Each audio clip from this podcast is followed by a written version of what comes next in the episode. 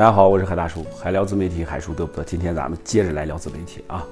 你说海大叔是何许人也呀？是吧？在这个平台上嘚啵嘚啵的，是吧？也没人听，挺有意思的啊。在这个自媒体这个行业，我是一六年接触自媒体的，然后在一七年呢，全身心的投入自媒体行业，然后在喜马拉雅上有十二万的粉丝，在微博上有三十三万，呃，在这个抖音平台上。有六十万粉丝，那么加起来早都过百万了。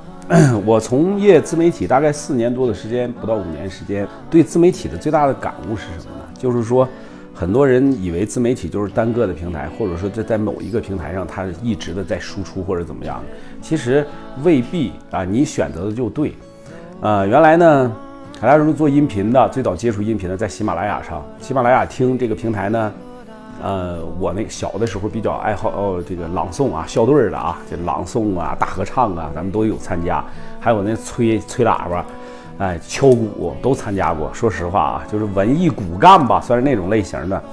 然后，呃，接触到这个音频平台，有一次机会呢，就举啊，他这个能上传自己的录音了。然后我就把这个自己呀，平时喜欢读点文章啊，啊，找点好的段子呀。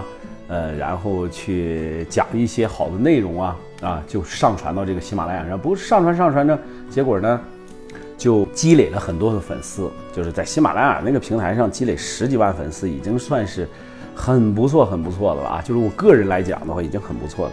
然后在二零一九年六月份的时候，呃，自我感觉这个音频平台已经这个所剩的流量不多了，然后就转身投入到抖音这个平台，在。二二零一九年的六月份，就是一炮而红，在抖音上，啊，迅速的积累到几十万的粉丝，然后呢，啊，对于我的这个帮助也是非常大的。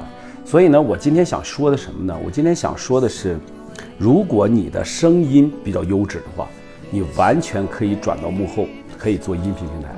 音频平台包括喜马拉雅、荔枝，啊，还有蜻蜓。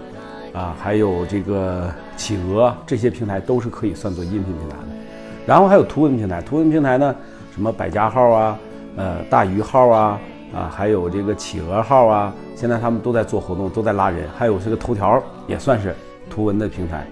那么视频平台呢，比如说西瓜视频啊，什么抖音、快手啊，这些都算是短视频或者长视频平台。然后还有直播平台，直播平台大家都知道啊，这些所有的视频平台都有直播的这个属性，那么就不一一细说了。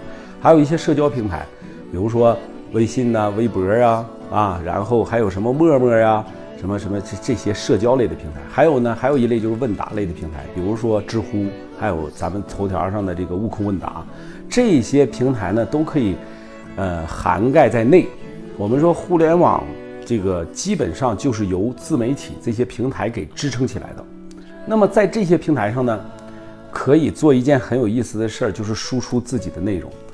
啊，可能大家伙儿经常听到很多人是在说做自媒体赚了赚了多少多少钱，一个月能赚多少钱，一条视频拍出去能赚多少钱啊？大多数人以为做自媒体的很赚钱。呃，我接触了这么长时间，我身边的人做自媒体的有没有赚钱的？有。但是都是集团化操作，个人来来讲的话，做自媒体赚钱的真的不多见，啊也不多见，而且呢也非常难做，这个平台也非常难做的，就是你老是去抓不住那个内容输出的点，你不要以为你随随随便拍拍你的生活，好像就是有人就愿意看了啊，那生活呢也分不同的生活，比如说你入日出而作，日落而息。但是关键点于在于你那个能不能把那个日出而作的那个景象给它拍出来，和呃日落而息的这个拍摄的方方法和手法，关键在于这个。所以很长时间呢，经常会跟大家说一些东西啊，讲一些东西，就是把自媒体这个理念呢给推出来。人人都可以做自媒体，但并不一定人人都能把它做好。所以啊。对于那些想一身心的、全身心的投入到自媒体行业来的人，我劝大家一句：不那么好干。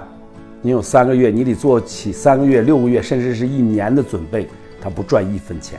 这就是我给大家的警告吧？好吧，感谢。